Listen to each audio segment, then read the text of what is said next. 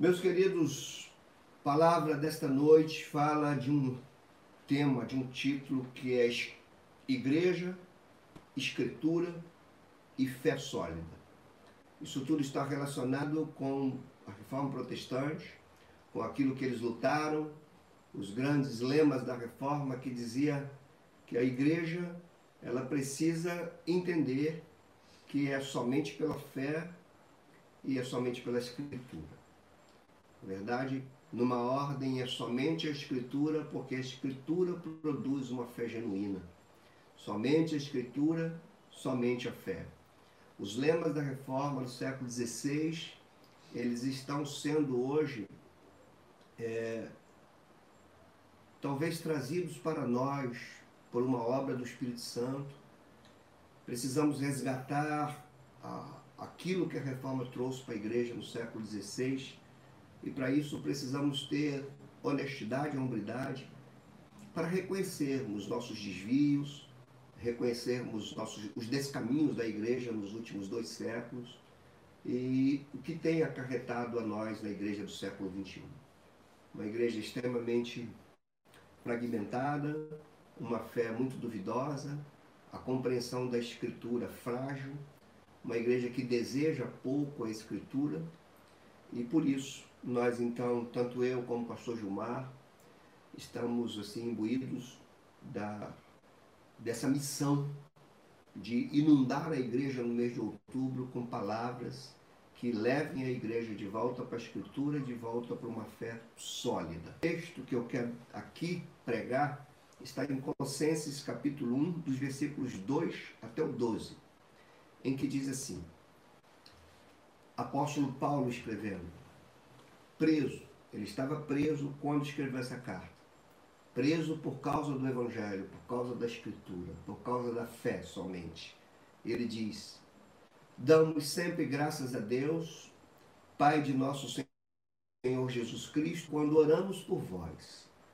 Desde que ouvimos da vossa fé em Cristo Jesus e do amor que tendes para com todos os santos, por causa da esperança que vos está preservada nos céus, da qual antes ouviste a palavra da verdade do Evangelho, que chegou até vós, como também em todo o mundo está produzindo fruto. Tal acontece entre vós desde o dia em que ouvistes e entendestes a graça de Deus na verdade. Segundo fostes instruídos por Epáfras, nosso amado conservo, e quanto a vós outros, fiel ministro de Cristo, o qual também nos relatou do vosso amor no Espírito por esta razão, também nós, desde o dia em que o ouvimos, não cessamos de orar e de pedir que transbordeis do pleno conhecimento da sua vontade, em toda sabedoria e entendimento espiritual, a fim de viver de modo digno do Senhor, para o seu inteiro agrado, frutificando com toda boa obra e crescendo no pleno conhecimento de Deus, sendo fortalecidos com o poder, segundo a força da sua glória em toda perseverança e longanimidade, com alegria, dando graças ao Pai que vos fez idôneos a parte que vos cabe na herança dos santos, na luz. Senhor, a ti toda a glória. Tua palavra aqui lida, tua palavra precisa ser exposta, pregada com clareza. E somente o teu Espírito em mim pode fazer isso. Eu confesso diante de ti, diante dos meus irmãos, que não há capacidade vinda de mim, de mim para transmitir tudo que esse texto pode nos falar. Somente o teu Espírito, eu peço que tu, através do Espírito, use a minha vida para falar aquilo que tu queres falar num texto que transcende a nossa mente limitada. Fala também, ó Deus, com os meus amados irmãos. Usa a minha voz, usa a tua palavra para falar com todos aqueles que com reverência se abrem para que a tua palavra venha produzir em nós fruto, para que a tua palavra venha produzir em nós frutos que glorificam o teu nome. Assim nós oramos e te agradecemos, Senhor, em nome de Jesus. Amém. Irmãos, merece um destaque nesse texto a constante oração de Paulo pela igreja dos Colossenses. Essa igreja não foi fundada por Paulo. ela, pro, ela é fruto do ministério de Paulo, mas ela provavelmente foi dada por um dos discípulos de Paulo, um daqueles que compunham o seu ministério apostólico, que era Epáfras. A igreja, nesse momento aqui, talvez é, estivesse saudável, mas à volta da sua, desta igreja já, já havia as ameaças ameaças de heresia que poderiam penetrar naquela igreja e derrubá-la no seu fundamento, na sua fé. Paulo, então, preocupado com isso, da igreja, escreve essa carta para guardar a igreja, mostrando que Cristo é superior a tudo, porque as heresias que estavam em volta dos colossenses é, tinham a tendência de diminuir Cristo e colocar outros elementos acima de Cristo para que a igreja pudesse ter somente Cristo, é somente pela graça e é somente pela fé. Deve aqui, dentro dos versículos que nós lemos, em dois momentos Paulo diz estar orando. No, dos versos 3 até o 8, ele vai orar, mas é uma oração de gratidão. Ele diz: Eu dou graças a Deus nas minhas orações, e a razão dele agradecer a Deus pelos Colossenses é que a igreja dos Colossenses tinha alguns distintivos próprios de uma igreja que nasce da Escritura. Ele fala de um outro momento de oração, e agora já não é mais uma oração de agradecimento. Aqui, nesse texto do 9 ao 12, nós vemos Paulo orando, não mais agradecendo por aquilo que a igreja era, mas orando para que Deus desse a essa igreja a capacidade de permanecer naquilo que eram e não somente permanecer, mas crescer, frutificar para a glória de Deus. A gente vê então nesse texto três elementos fundamentais que devem ocupar a nossa mente nesse sermão. Primeiro é a presença de uma igreja que nasce da pregação do evangelho pela escritura e por conta disso desenvolve uma fé sólida. Mas Paulo escreve de forma preventiva, porque ele tem receio que essa fé sólida, de alguma maneira, seja afetada pelas heresias, pelos conceitos que estavam à volta da igreja de Colosso. O que nos mostra, irmãos, que a ameaça à fé sempre foi uma realidade do cristianismo. O que ocorreu no século XVI é que a fé da igreja já tinha, havido, já tinha sido atingida, porque quando tiraram a escritura da igreja, tudo se desmoronou. Aqui Paulo está falando que essa igreja nasceu do Evangelho, nasceu da Escritura. E por isso ela tinha uma fé sólida. Então a gente tem aqui três elementos: igreja, Escritura e uma fé sólida. São esses três elementos fundamentais. São esses três elementos de extrema importância para, ser, para serem lembrados neste mês da reforma: escritura, igreja e fé sólida. E os, e os reformadores, como eu disse, lutaram por uma escritura que produz uma fé autêntica. Aqui nós vemos que a, escritura produz uma fé genuína e somente por meio da escritura nós vemos nesse texto que a igreja pode preservar e desenvolver essa fé genuína. Então vale a pena a gente analisar esse texto. E eu quero basicamente bater em dois blocos dele. No primeiro momento, eu quero tratar com vocês aqui sobre a relação da Escritura com uma fé autêntica. Para a gente não deixar que saia da nossa cabeça o brado da reforma, né? que é somente a Escritura que pode dar à igreja o sustento que ela precisa, a fé que glorifica a Deus. Então, do verso 1 até o verso, do verso 2 até o verso 8, nós vamos ver Paulo falando que a Escritura é a responsável por uma fé autêntica. Reparem, por exemplo, o verso 3. Primeiro momento aqui, Paulo vai orar agradecendo, porque via naquela igreja alguns distintivos, algumas marcas próprias de uma igreja que nasce do Evangelho que nasce da Escritura.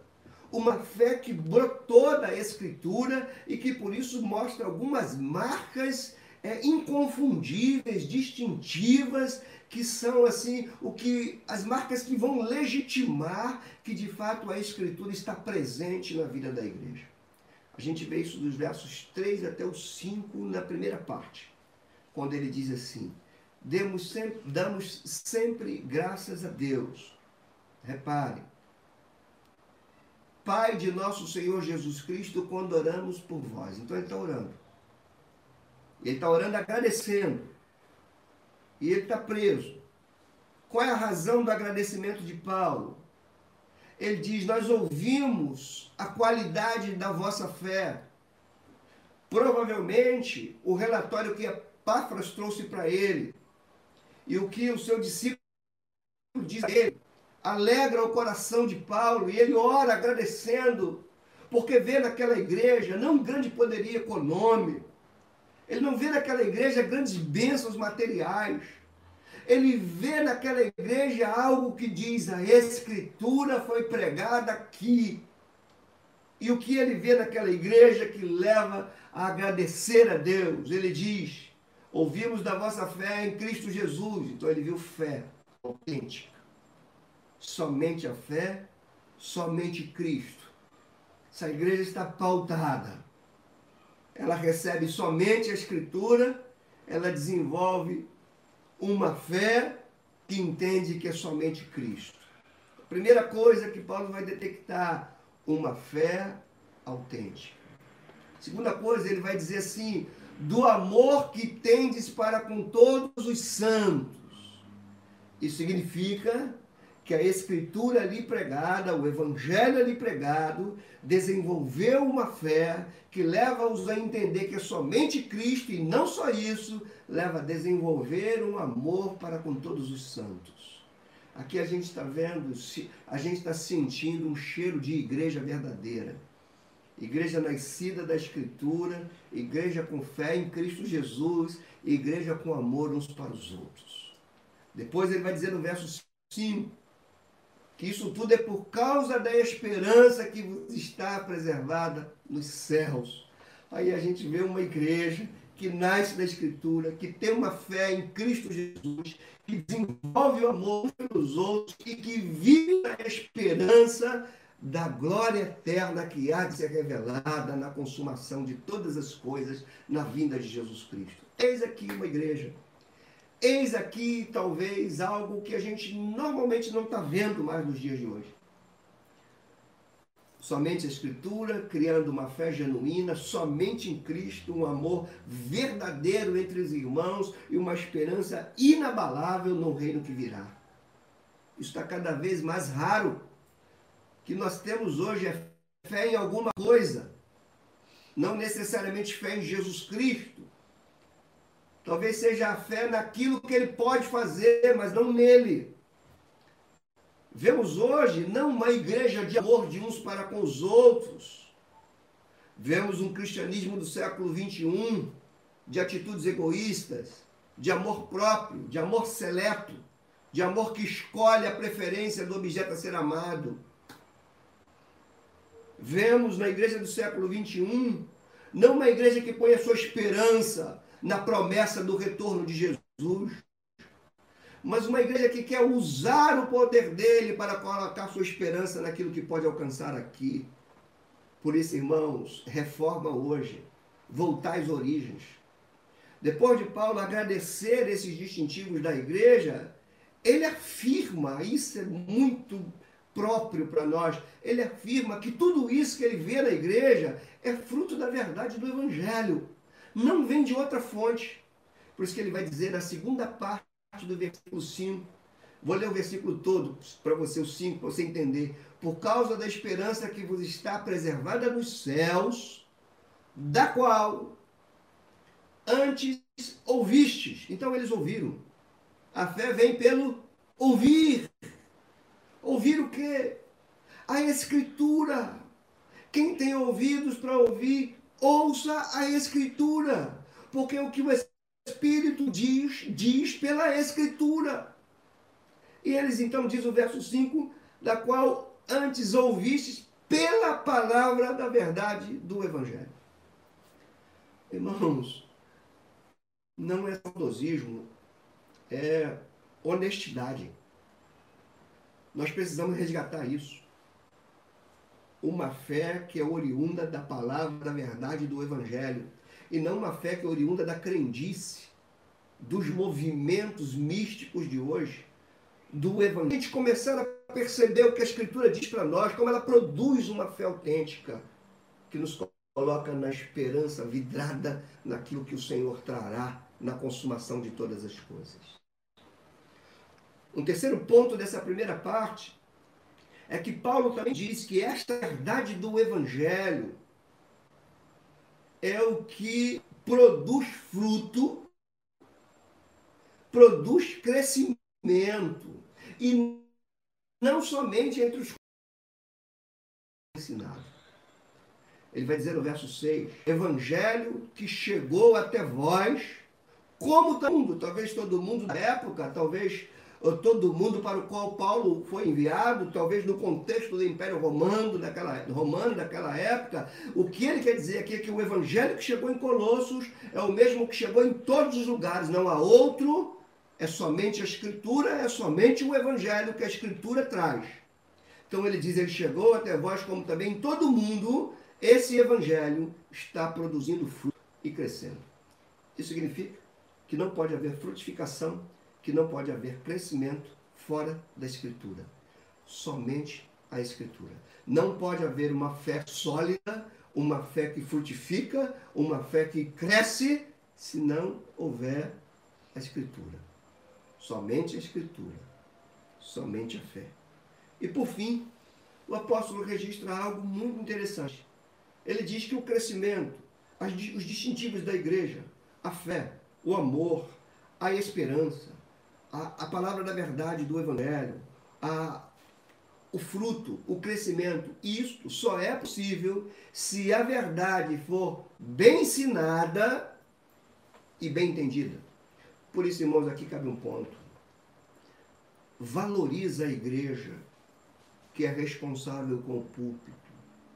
Valoriza os pastores que expõem a escritura com detalhe para você entender. Se não houver a escritura bem ensinada, não haverá a escritura bem entendida.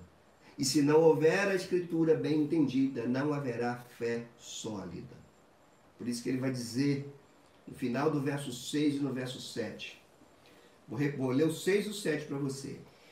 O evangelho que chegou até vós, como também em todo mundo, está produzindo fruto e crescendo. Tal acontece entre vós, ou seja, ali também está produzindo fruto e crescendo.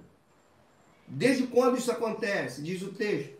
Desde o, do, desde o dia em que ouvistes e entendestes o que? A graça de Deus na verdade. A graça, irmãos, não é só para ser crida, é para ser entendida. E para ser entendida, ela tem que ser pregada, ensinada, de forma incansável, para todo sempre.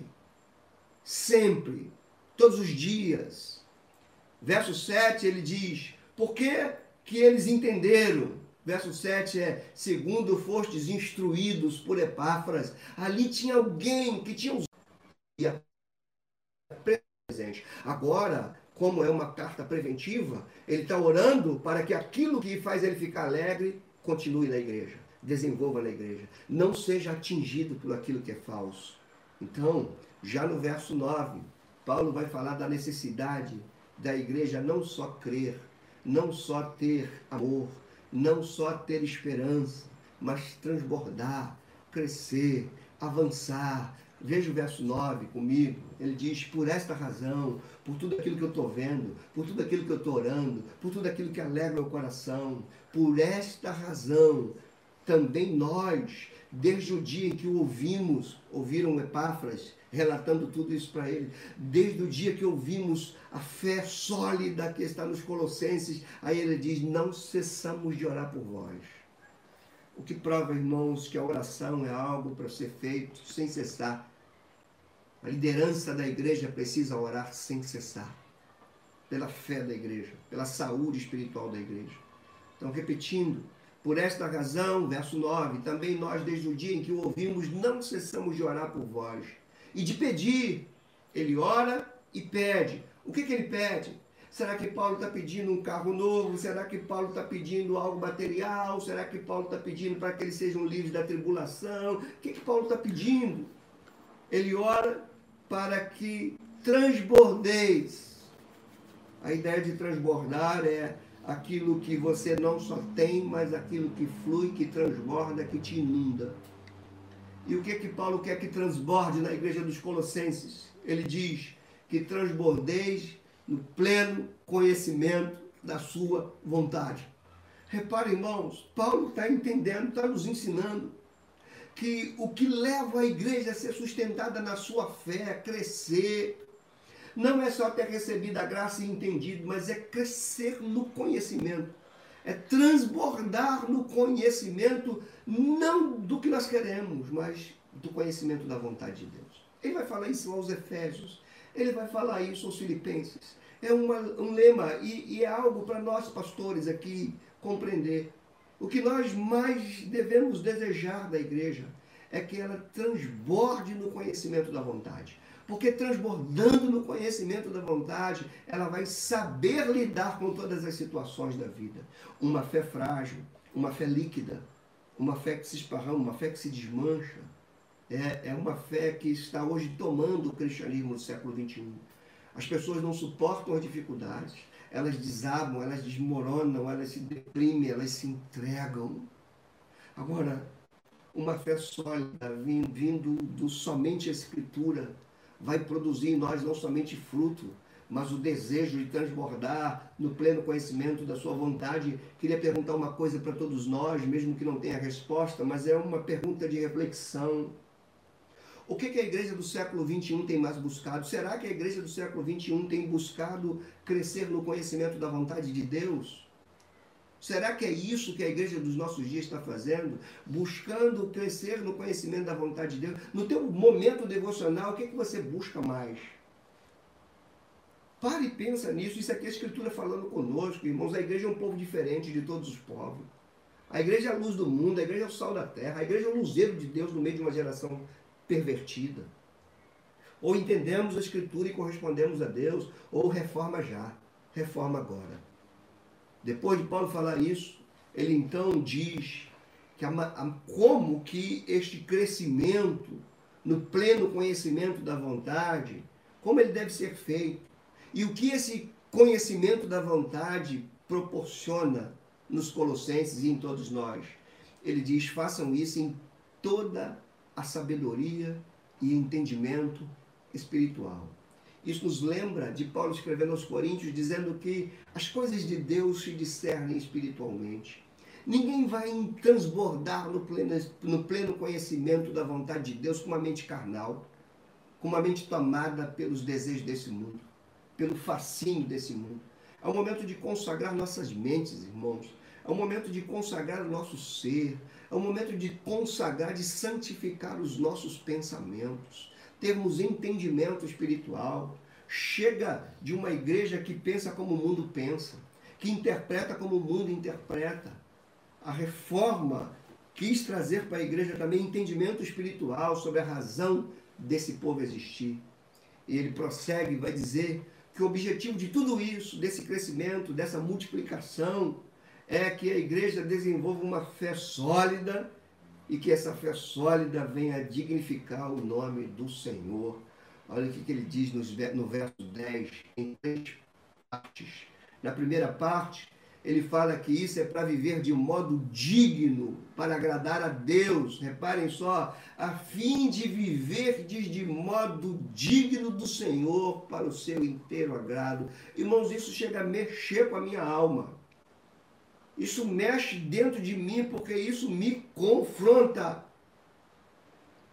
O Senhor está nos dizendo que a igreja, o cristianismo do século 21, que nós fazemos parte, precisa voltar a desejar, a viver de um modo digno do Senhor, agradando ao Senhor em todo o nosso procedimento, em toda a nossa caminhada, em tudo aquilo que a gente faz. E aqui vale a pena a gente entender: nós não agradamos a Deus somente quando estamos no pódio, é na dor, na doença. E aqui eu quero dar um exemplo próximo, um exemplo nosso, um exemplo de quem está orando, para quem nós estamos orando toda semana. Eu vou citar aqui uma irmã nossa que está agradando a Deus está vivendo de modo digno do Senhor no momento da maior dor da vida dela. Eu estou me referindo à Carminha. Ela no meio da dor, convivendo com câncer, com os médicos dizendo que é difícil, está afunilando, surgiu um outro tumor que impede a gente de tratar. Ela está suspirando o cheiro da morte e ela vive de modo digno do Senhor. Isso, irmão, perdoa se as emoções saírem pelas minhas palavras. Mas o que eu estou querendo dizer aqui é que o Espírito de Deus está nos chamando para viver de modo digno digno do Evangelho. No momento do sofrimento, no momento da glória, no momento do pódio, no momento do luto, no momento da dor, no momento da pandemia, no momento do isolamento, andar de modo digno. Isso somente com a Escritura, gerando em nós fé sólida, que coloque uma fé somente em Jesus Cristo, que amemos uns aos outros e que saibamos que a nossa esperança não está no aqui e agora. Paulo vai prosseguir e vai dizer que isso também faz com que eles vivam frutificando em tudo que faz. Reparem a segunda parte do verso 10 que ele diz: frutificando em toda boa obra. Sabe o que significa isso, irmãos? A igreja, como diz Paulo aos Efésios, ele diz: pela graça sois salvos, mediante a fé, isto não vem de vós, é dom de Deus, não vem de vós para que ninguém se gloria, e ele diz: porque nós somos feitura dele, nós somos criados em Cristo Jesus para a boa obra que ele de antemão preparou para que andássemos nela. E aqui Paulo está falando que nós devemos frutificar, então, em toda boa obra. Fruto, fruto que glorifica a Deus. Eu vos escolhi, vos designei para que vades e deis fruto. Vida que frutifica em toda boa obra. Não é uma vida que frutifica nos gritos no culto, nos arrepios no culto, nos rodopios no culto, no misticismo do culto. É uma vida que vai frutificar por onde passa, por onde caminha, fruto, exalando o perfume de Jesus, por onde passar, mostrando os valores do reino de Deus, por onde coloca o pé. Isto é a igreja, isto é o que a reforma traz para nós. E por fim, ele vai dizer que o crescimento do conhecimento deve ser contínuo. Que ele termina o verso 10 dizendo: crescendo no pleno conhecimento de Deus. Quem cresce diante de Deus também cresce diante dos homens, mesmo que não seja reconhecido. Mas quem cresce somente diante dos homens pode não estar crescendo diante de Deus. E esse crescimento não glorifica o Senhor. Crescimento que glorifica o Senhor não é medido pelo nosso poder econômico, não é pelo, pelos bens que possuímos. A vida do homem não é medida pelos bens que possui. A vida do homem é medida pelo Evangelho que produziu fruto, que produziu fé, que produziu amor, que produziu esperança, que produziu um transbordar no conhecimento da vontade dele que produz uma vida que vai andar de modo digno, de inteiro agrado do Senhor, que vai frutificar em toda boa obra. E ele termina dizendo: crescendo no pleno conhecimento de Deus. Você quer reforma? Você quer ser cristão? É isso aqui. Ser cristão é isso aqui.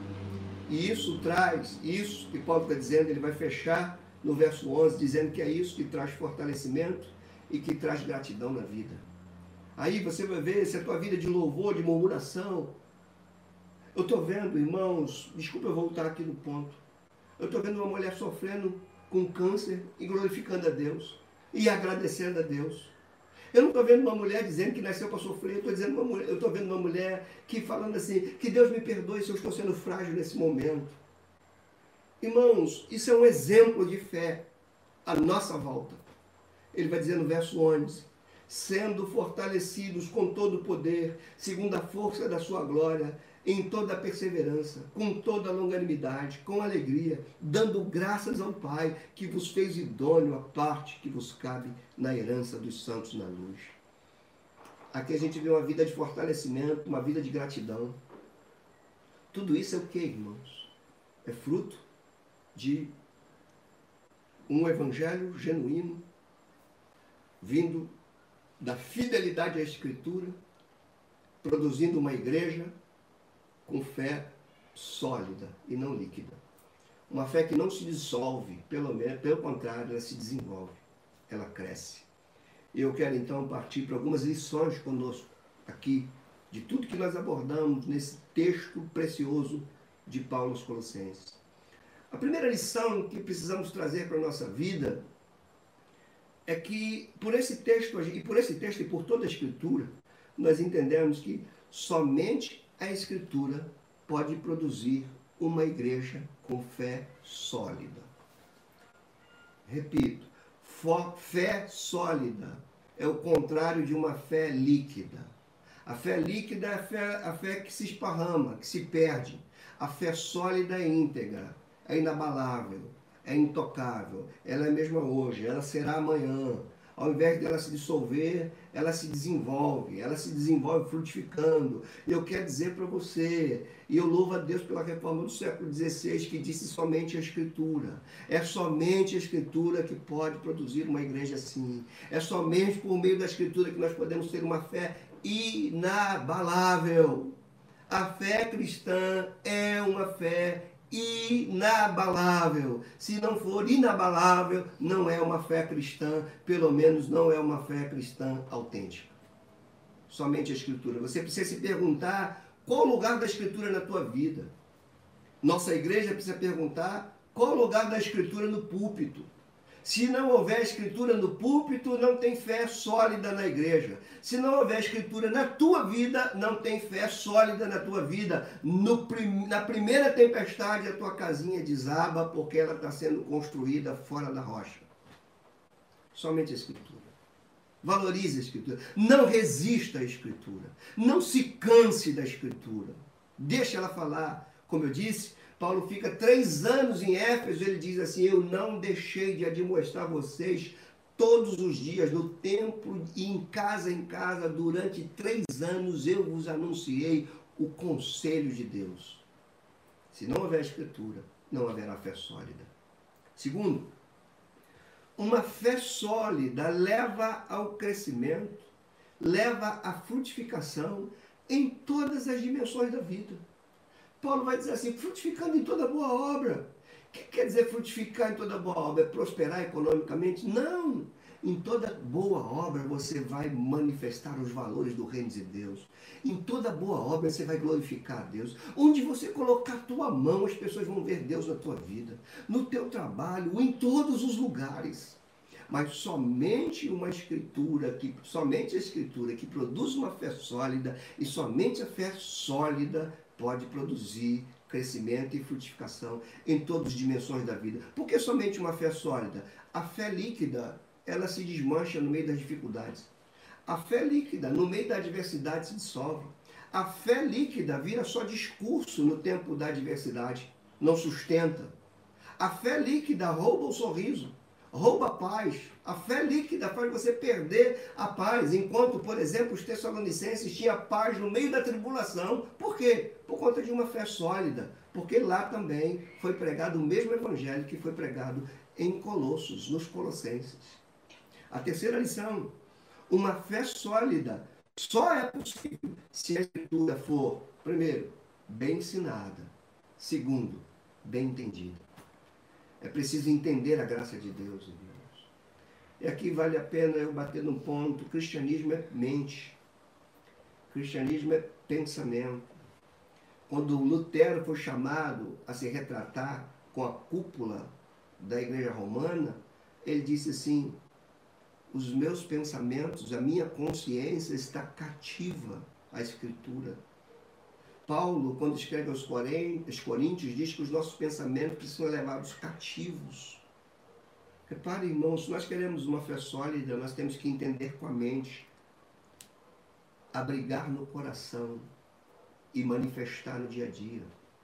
Para isso a gente precisa entender, e para entender precisa ter quem ensine. Então, se você tem um púlpito que ensine, valorize isso queira isso, deseja isso, porque o tempo da quarentena também é um tempo que prova as intenções do nosso coração, as nossas fontes motivacionais. Se estamos motivados mesmo pela escritura ou se somos motivados por um encontro social. Porque a tua igreja não deixou de pregar. Ela prega todo dia, ela prega toda quarta, ela prega todo domingo. Se você não pode estar presente, você pode ouvir da tua casa. Se você é aquele que quer ouvir e entender, então para, ouça, entenda. Porque nós temos sido zelosos para explicar, para ensinar de modo que você possa entender. Do contrário, não tem igreja com fé sólida. Uma quarta lição: a Escritura, somente ela, produz uma fé que glorifica Deus e que traz contentamento ao crente. Aqui Paulo está dizendo de uma fé que glorifica Deus em todos os nossos caminhos, em todos os nossos passos. Irmãos, a fé que tem sido disseminada no cristianismo do século XXI é uma fé em si mesmo. As pessoas estão aprendendo da igreja a crer em si mesmo. Creia que você é capaz, creia que você é poderoso. Você não é poderoso nada. Toda a suficiência tua vem de Deus. A tua capacidade só vem de Deus. Não creia em você mesmo. Você é pecador. Você não tem constância na tua vida. Só a graça de Deus e o Evangelho que pode produzir em vocês uma fé sólida que sustenta você no momento difícil. Então, esta quarta lição vai nos dizer que a Escritura, e somente ela, vai produzir não uma fé que nos coloca no pódio, não uma fé que nos faz vitoriosos em momentos, mas uma fé que nos faz entender que nós somos mais do que vencedores por aquele que nos amou. A Escritura produz uma fé que visa a glória de Deus e não o engrandecimento humano. A glória de Deus. E aí a gente lembra da reforma só lhe deu glória. A glória somente a Deus, uma vida que glorifica a Deus. Como diz Paulo aos Coríntios, quer comais, quer bebais, quer façais qualquer outra coisa, façam para a glória de Deus. Aquele que se glorie, glorie-se no Senhor. Porque, irmãos, nada nesta vida é sólido, somente a nossa fé. Tudo nesta vida é efêmero.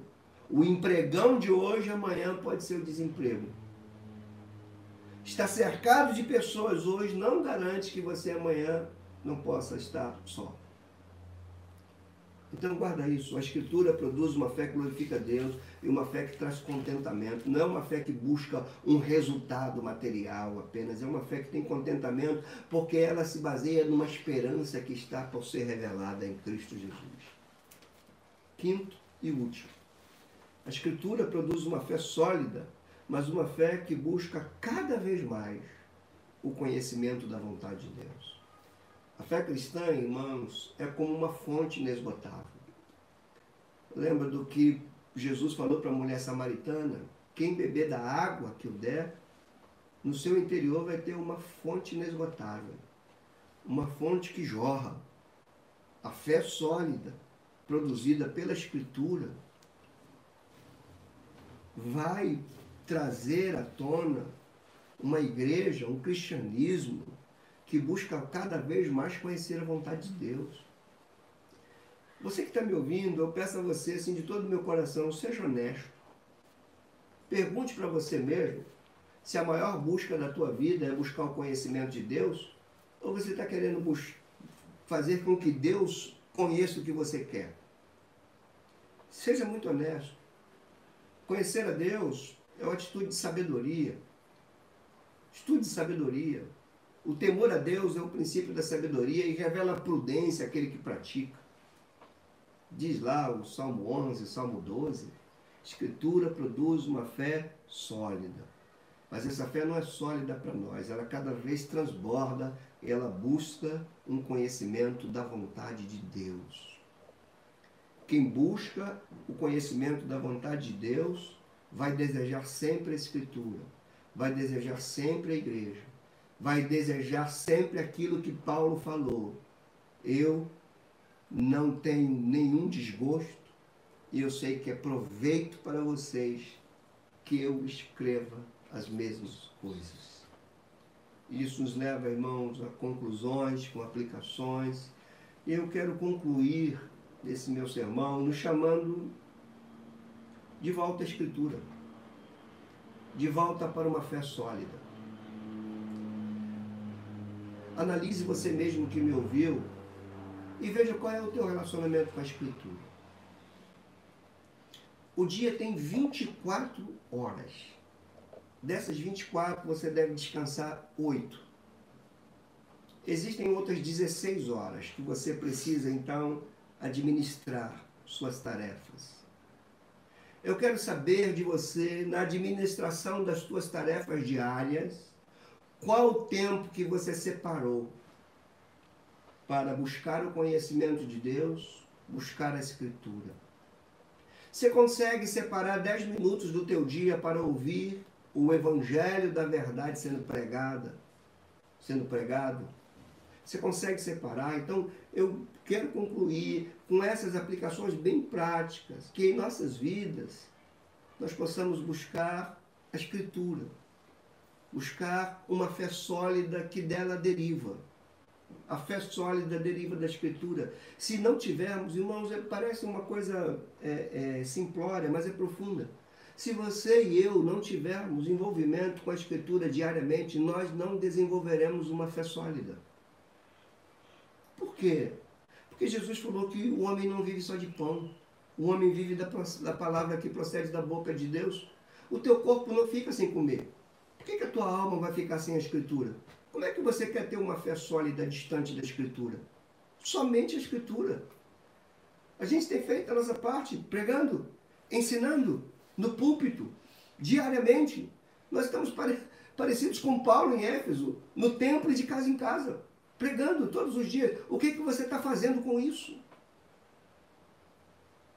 Outra coisa, eu concluo dizendo que, ou suplicando, para que em nossas vidas possamos crescer na fé em Cristo Jesus, no amor para com os nossos irmãos e na esperança. Os irmãos que estão ao nosso lado é para serem amados, porque nós somos o espelho de Cristo. Amai-vos uns aos outros como eu vos amei. Possamos crescer na fé, no amor, na esperança que Cristo virá, que haverá um fim, que haverá um desfecho em toda essa história divina que está sendo contada desde a criação até a consumação. Que a nossa igreja, ou que na nossa igreja, melhor dizendo, não falte a verdade do Evangelho, quer seja no púlpito, quer seja de casa em casa, quer seja individualmente, quer seja nos nossos lares. Que possamos desejar ardentemente isso. Que possamos valorizar, valorizar do fundo do nosso coração e não resistirmos àquilo que Deus está falando conosco. Não resistirmos à verdade do Evangelho. Ainda concluindo e aplicando, eu digo para nós que a nossa fé seja para glorificar a Deus seja para buscar a sua vontade, irmãos. É tão claro isso na Escritura. A nossa fé não é para tirar proveito de Deus. É o que nos possibilita buscar a vontade dEle. Buscar a Deus. Buscar a vontade dEle, não a nossa. Uma fé para Deus e não uma fé para nós mesmos.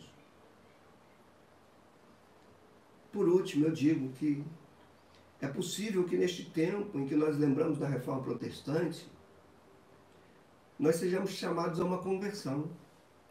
Não resista ao que eu estou falando. Não ignore o que eu estou falando. Não tenha como absurdo o que eu estou falando. Eu acho que nós estamos sendo chamados para nos converter. Pastores como eu precisamos converter ao Evangelho, a um púlpito sadio, aquilo que Cristo fez, a um Evangelho para a glória de Deus e não para a glória humana. Paulo fala aos Efésios que o Evangelho é o Evangelho da glória de Deus, não é o Evangelho da glória humana. Então, nesse tempo que estamos lembrando da reforma, assim como a reforma chama a igreja para conversão no século XVI, eu creio que a reforma do século XXI, o Senhor também está chamando a igreja a uma conversão. Converter a quê? Nos converter à Escritura. Nos converter para que tenhamos uma fé sólida. Nos converter para vivermos para a glória de Deus. Como diz o lema da reforma, só lhe deu glória. A Ele só glória. Queria que você que me ouviu fechasse seus olhos aí onde você está.